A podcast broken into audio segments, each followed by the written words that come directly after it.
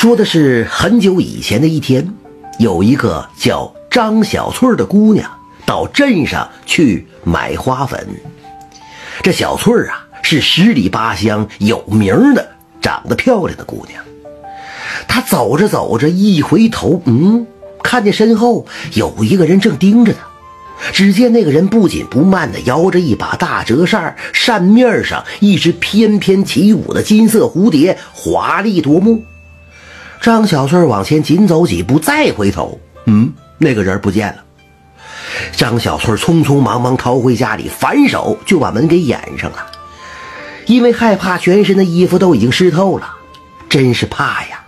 她一低头，看见自己的小筐里边有一封信，她战战兢兢地打开信，不禁的惊叫了一声，险些晕倒。小翠的爹娘听到叫声，就从里屋跑出来了。一看女儿呆在那儿，这眼神是直愣愣的，急忙扶住女儿，抢过她手里的信一看，这一看，嘿嘿，老两口也吓得是面无人色。只见那张飘散着香味的信笺上写着一行字儿：“明日花好，来会小翠儿。”落款蝴蝶扇。哎呀，那位问了，这蝴蝶扇是谁呀？这蝴蝶扇儿，嘿嘿，是一个恶名远播的采花大盗，仗着一身来去无踪的害人武功，常常光天化日之下登堂入室偷香窃玉。哎，不知道有多少女子受了他的凌辱，以至于好多女孩子在闺房里边玩闹的时候，常常就拿他起誓，说啥呢？嗯，我要是说谎，让我出门就碰见蝴蝶扇儿。如今这蝴蝶扇看上小翠儿了，无异于是天降大祸。这一家人呐，哭哭啼啼的，怎么办呢？惊动了左邻右舍，大家跑来探望。其中有一个人一拍大腿：“哎呀，哭啥呀？就这哭不顶事儿啊！赶快去找史铁柱吧！这史铁柱啊，是方圆百里有名的大力士。”曾经在酒后啊，单手扳倒过一头牛。第二天黄昏时分，好心的邻居陪着小翠一家等着蝴蝶扇出现，一个个心里是七上八下的。突然之间，这屋檐上就飞下一个人了，就好像一只蝴蝶轻轻的落下。来人衣衫雪白，手摇折扇，扇面上一只金灿灿的蝴蝶发着光。蝴蝶扇来了。众人顿时一片哗然，蝴蝶扇哈哈大笑，我那小翠姑娘呢？嘿嘿，我可想死她了。只见那个蝴蝶扇啊，是大摇大摆的往里硬闯，所有的人在她面前浑若无物。突然，蝴蝶扇面前闪出一个人，这个人呐，双拳紧握，抱眼圆睁，一身的肌肉疙瘩好像生铁铸就一样，就拦在了蝴蝶扇面前，纹丝不动。此人正是石铁柱。蝴蝶扇嘴角一扬，微微一笑，哈哈哈，原来请到救兵了。好好好，我先打发了你这个傻大个，再办好事也不迟。说着，一摇折扇，就直接逼过来了。再看那个石铁柱，浑然不惧，呼的一声，铁锤大的这个拳头直击过来了。蝴蝶扇手摇折扇，轻轻一挡，就听砰一声响，其中一个人直接飞过去了。摔落在地上的是谁呢？竟然是石铁柱。再看蝴蝶扇一击得手，毫不犹豫，手中折扇往前一探，就好像毒蛇的长信，直取石铁柱的咽喉。大伙吃惊，正要上前去抢救呢，就在这个节骨眼上，蝴蝶扇的身形忽然顿了一顿。石铁柱哪能放过这么大好的机会呢？右手铁拳全力一击，正中蝴蝶扇的胸口，就听咔嚓一声啊，蝴蝶扇的胸骨尽碎。还没等大伙回过神来呢，蝴蝶扇忽然身影一晃，众人眼睛一花，他人已经没影了。大伙这才齐声喝起彩来。其中一个浑身衣服缀满了补丁的年轻的私塾先生，在一旁边摇头晃脑地说：“哎呀，原来铁柱兄弟这是卖了一个破绽，引那个贼人上当啊！”打跑了蝴蝶扇之后呢，小翠爹娘大喜。这个时候，村里一个尖嘴媒婆就凑过来一张老脸说：“哎，小翠爹娘啊，切莫高兴的太早啊！你们想想，那蝴蝶扇吃了这样的大亏，能就此罢手吗？肯定还会再来的。到时候啊，你家小翠也免不了受辱一场啊！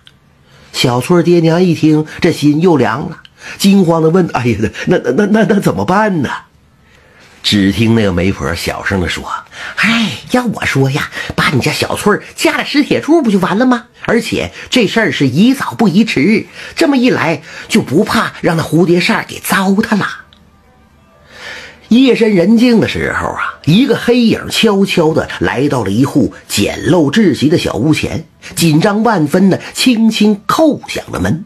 屋子里边灯亮了。门开处是那位摇头晃脑、一身寒酸的私塾先生。私塾先生一看来的人是小翠儿，口中不禁的咦了一声，正要开口问呢，小翠儿已经侧身进了屋，反手带上了门，目光炯炯就问：“我爹为了报他石铁柱的救命之恩，已经决定将我许配给他了。先生你怎么看？”私塾先生一听，先愣了一下。转瞬之间，他一抱拳啊啊，那个恭喜恭喜，这是好事啊！想那石铁柱一身是胆，武功高超，小翠姑娘你跟了他，倒不失为美事一桩啊！这个时候啊，只见小翠柳眉倒竖，杏眼圆睁，一咬牙，低声喝道：“可是我只想跟一个虽然手无缚鸡之力，却心意相通的穷书生过一辈子。”即使浪迹天涯，也是十分快乐的。我问你，你敢不敢带我走？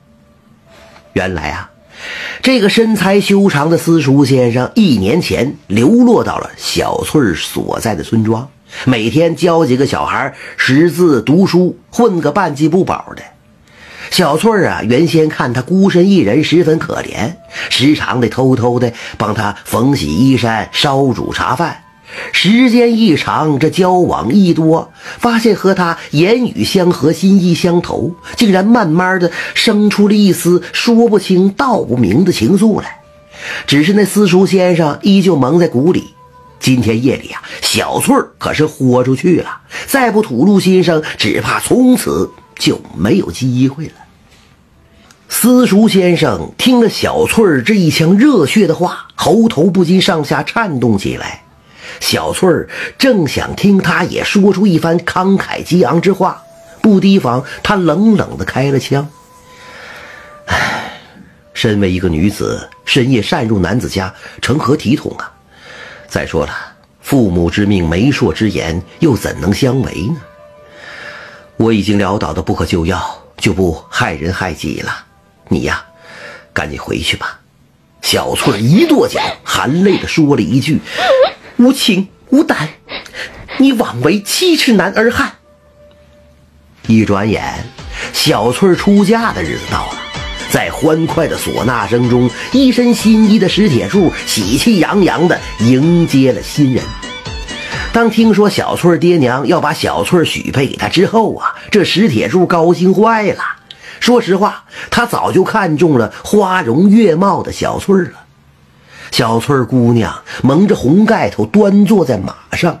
石铁柱牵着马，告别了送亲的人群，兴高采烈地出了村子。大红盖头下，小翠眼神恍惚，好像在想着无穷的心事。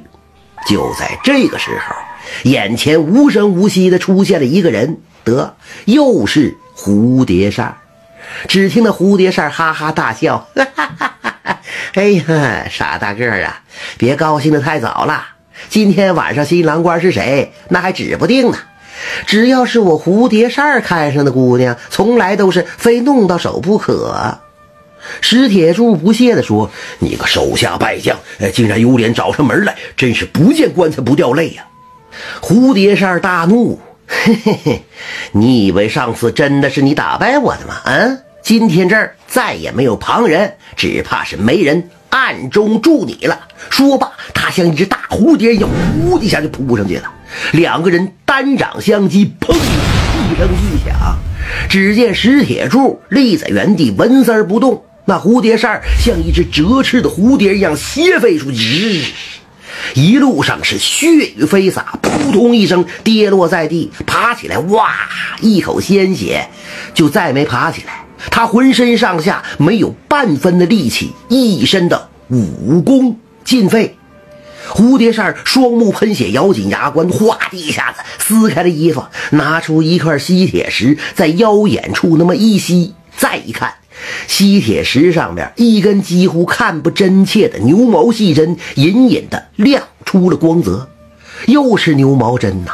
上次落败，这次武功尽废，全是中了牛毛针。蝴蝶扇声嘶力竭的大叫：“是谁啊？到底是谁放的暗器？”没有人回答他。